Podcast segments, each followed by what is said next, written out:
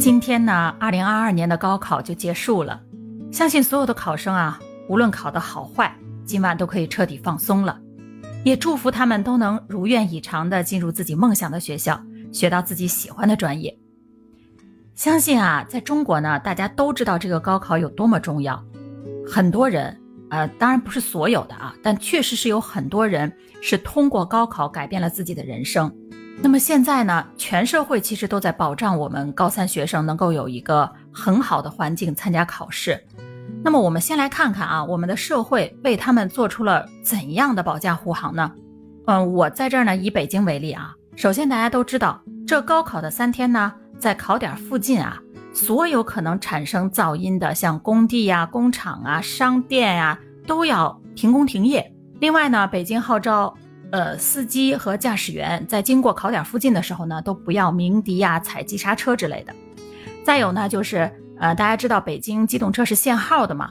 但是在高考的这几天呢，如果是接送高考学生的，那么凭准考证就可以不受限号的这个约束啊，也不会进行处罚。另外呢，北京交警队啊还特别准备了八百个铁骑，也就是八百辆摩托车啊，随时待命来送遇到特殊情况的考生到考场。还有一些这个快递和外卖小哥呢，也加入了这个保驾护航的这个行列。可以说啊，为了保证考生能够顺利平安地参加完人生中最重要的一场考试，啊，我们的社会呢倾尽了全力。虽然啊，啊，在二十多年前我高考的时候啊，并没有这样的待遇。不过我在这里还是要真心的替我们的考生们感谢一下这些啊为他们默默付出的各个行业的人们。好，那么感谢的话说完了呢，我还是要唱唱反调。我在想啊，就是看到这些报道之后呢，我就在想，我们的这些保障措施是不是有点过了？啊，当然呢，有些措施我觉得还是可以理解的，比如说因为高考英语会有听力，那我非常可以理解让周围产生巨大噪音的地方暂时停业啊，不然听不清楚。可是其实没有必要停三天啊，对不对？其他的呃，并不是很受噪音的影响，只要不要太大。在所有的保障措施里面啊，我最不赞同的呢，就是为那些走错考场和未带准考证或者身份证的学生提供额外的服务。为什么这么说呢？那大家试想啊，如果一个考生连他自己要去哪里考试都不知道，也没有提前准备好必须要带的东西，我认为啊，他根本就不觉得这是一场非常重要的考试。那么既然他自己都觉得不重要，我们为什么要花费社会资源去帮助他们呢？可能啊，有人会说了：“哎呀，人总是会犯错的嘛，他们还小，可能不懂啊。这么重要的考试，我们帮他一下也没什么嘛。”好，我同意您的说法，每个人都会犯错，但是难道不是每个人都应该为自己的错误付出相应的代价吗？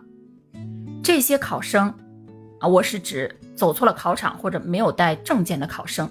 他们犯了这么大的错误，在人生这么重要的一件事情上犯迷糊，但却没有为之承担任何相应的后果。你们觉得这样对他们真的好吗？我们再往后看，等他们毕业了，步入职场了，如果还是这样迷糊，在公司一个重要的签约仪式上忘带公章，甚至忘了带合同，还会有人替他们买单，为他们保驾护航吗？所以啊。我们是不是应该反思一下，我们这样做是不是把高考渲染的太过重要了，让孩子们都觉得高考是他们人生的必经之路，甚至是唯一的一条路？